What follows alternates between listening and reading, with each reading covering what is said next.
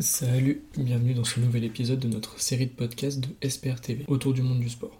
Cette semaine, on va s'intéresser à la reprise de la Formule 1 qui a eu lieu il y a 10 jours avec le Grand Prix de Bahreïn, remporté par Max Verstappen. On n'est pas là pour parler des grands enjeux sportifs de la saison, mais d'un record qui fait beaucoup parler de lui, celui du plus grand nombre de courses disputées sur une saison.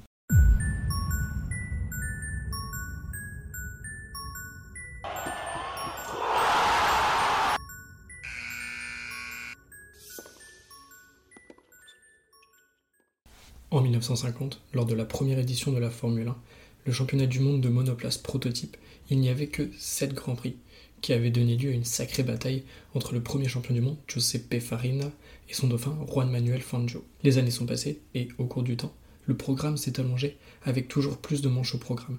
Il y en avait 10 en 1960, 13 en 1970, 16 en 1990, 19 en 2010, 20 ou 21 entre 2016 et 2020, et 22 lors des deux dernières saisons. Et cette année, il n'y en aura pas moins de 23, ce qui constitue un record.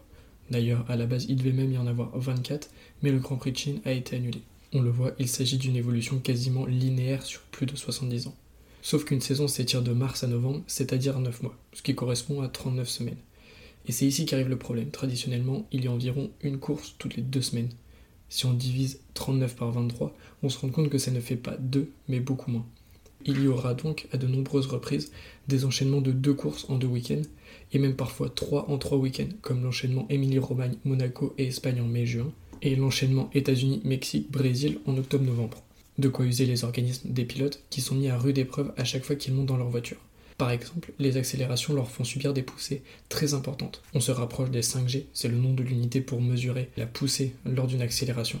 C'est environ ce que tu vas ressentir dans un manège à sensation forte. Mais une course dure une heure et demie, et on peut aussi rajouter les séances d'essai libre et les qualifications les jours précédents. Ce qui correspond à entre 3 heures et 5 heures de pilotage pendant 3, 4 ou 5 jours. Cette force centrifuge rend également la respiration difficile, notamment lors des virages rapides et des phases de freinage. De plus, comme la circulation du sang est rendue difficile, le cœur doit donc compenser en battant plus vite pour atteindre les 200 pulsations minutes. Au repos, le cœur d'un humain lambda, comme toi et moi, est plus autour des 70 pulsations minutes. Enfin, lors d'une course, un pilote perd en moyenne 4 litres d'eau. Tout cela génère une fatigue extrême à peu près équivalente à celle ressentie après avoir couru un marathon. Si les pilotes de Formule 1 sont très bien préparés physiquement et aujourd'hui entourés de nombreux médecins, notamment, l'enchaînement d'un trop grand nombre de courses peut s'avérer dangereuse parce qu'on n'a jamais vu une marathonienne ou un marathonien de haut niveau visant la victoire sur les plus grandes courses courir 23 marathons dans une saison. L'augmentation du nombre de grands prix et des monoplaces toujours plus performantes pourrait donc à terme rendre cette discipline plus dangereuse et multiplier le nombre d'accidents. Dans des proportions moins importantes, cela engendrera aussi un surplus de fatigue pour l'équipe autour des pilotes, notamment les mécaniciens, ce qui augmente le risque de faire des erreurs qui se payeront cash une fois sur la piste. D'un autre côté, on peut voir le verre à moitié plein. Plus de courses veut dire plus de plaisir et potentiellement plus de suspense pour les titres de meilleurs pilotes et de meilleures écuries. On pense notamment à la saison 2021, où le titre s'est joué entre Lewis Hamilton et Max Verstappen lors du dernier tour du dernier Grand Prix de la saison. C'est d'ailleurs l'argument majeur de Liberty Media, le promoteur et organisateur de la compétition. Le groupe a repris le Formula One Group en 2017 à Bernie Eccleston, qui dirigeait depuis 30 ans le petit monde de la Formule 1. On parle d'une organisation américaine qui a un objectif assez simple, offrir du spectacle pour se faire de l'argent.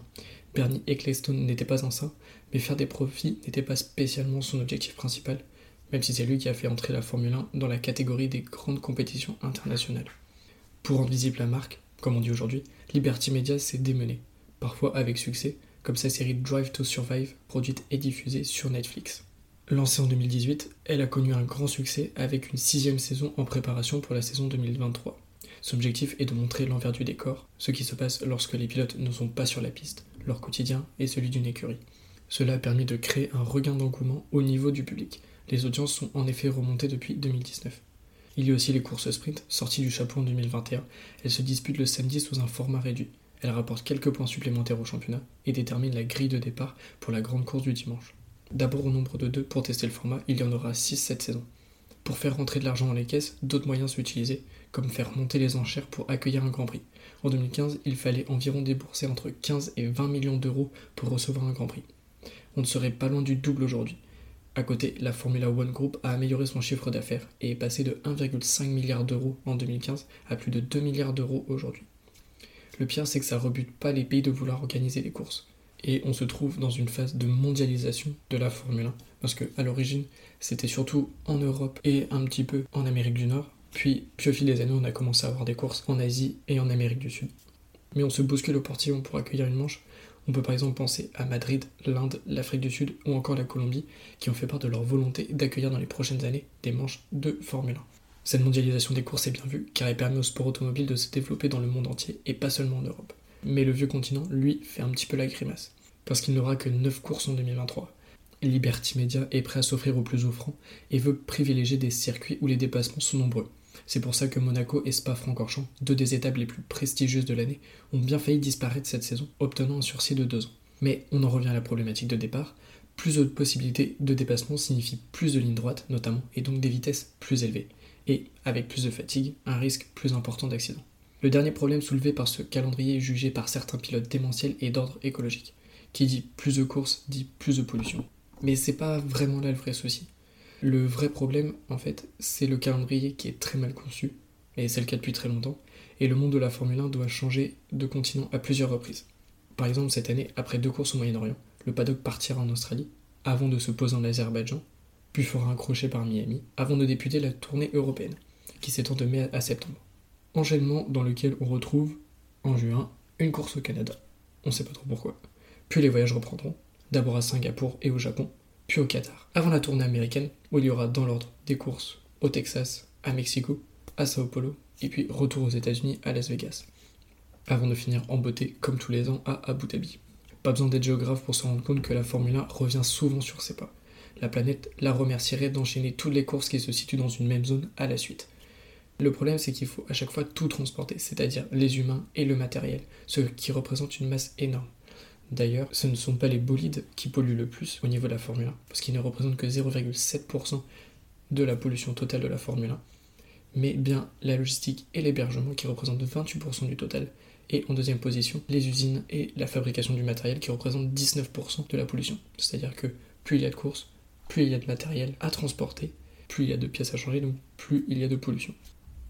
Comme le temps entre deux courses est assez réduit, il faut souvent utiliser de nombreux avions cargo pour aller d'un site à l'autre.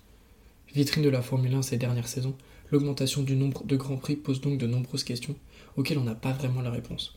En espérant que cela ne sera pas dramatique, malgré le renforcement de la sécurité des pilotes sur la piste depuis quelques années, avec plusieurs dispositifs qui ont largement fait leur preuve depuis leur introduction, en particulier le halo qui protège le casque des pilotes.